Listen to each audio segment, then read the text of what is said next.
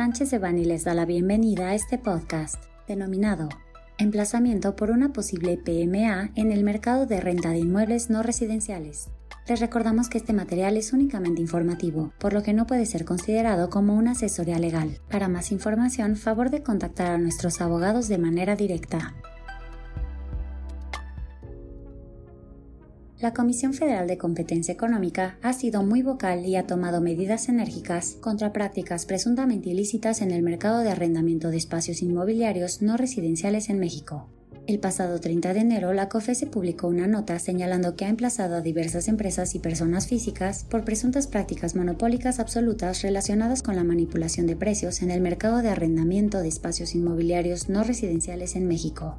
Estas conductas fueron señaladas en un dictamen de probable responsabilidad emitido por la autoridad investigadora de la COFESE, dentro del expediente administrativo identificado bajo el número IO004-2020, una vez que concluyó su indagatoria. Este emplazamiento marca el inicio de la etapa del procedimiento seguido en forma de juicio. Los probables responsables tendrán la oportunidad de manifestar su posición, presentar pruebas relacionadas con las imputaciones y ofrecer alegatos.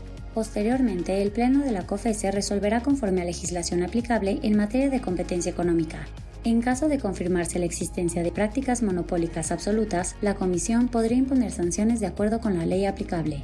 La COFESE destaca la importancia del sector inmobiliario no residencial en la economía mexicana, señalando que las conductas anticompetitivas pueden afectar no solo a los comercios que alquilan estos espacios, sino también tener repercusiones en el empleo y los precios de bienes y servicios.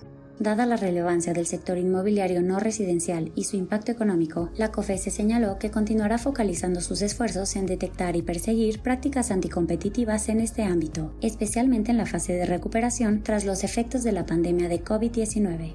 La COFESE invitó a cualquier persona con información sobre prácticas ilegales en materia de competencia a presentar denuncias ante la Comisión, reafirmando su compromiso con la vigilancia y promoción de la competencia en los mercados.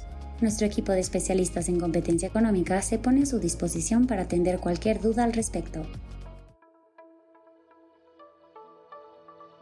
Este contenido fue preparado por José Antonio Postigo Uribe, Marisol González Echevarría, José Miguel Ortiz Otero, Max Ernesto Hernández Hernú, Marisa Romero Martínez, Tania Elizabeth Trejo Galvez y Jesús Alonso González Hermosillo, miembros del Grupo de Práctica de Competencia Económica. Para cualquier duda o comentario sobre este material, contáctenos directamente o visite nuestra página www.sanchezdevani.com.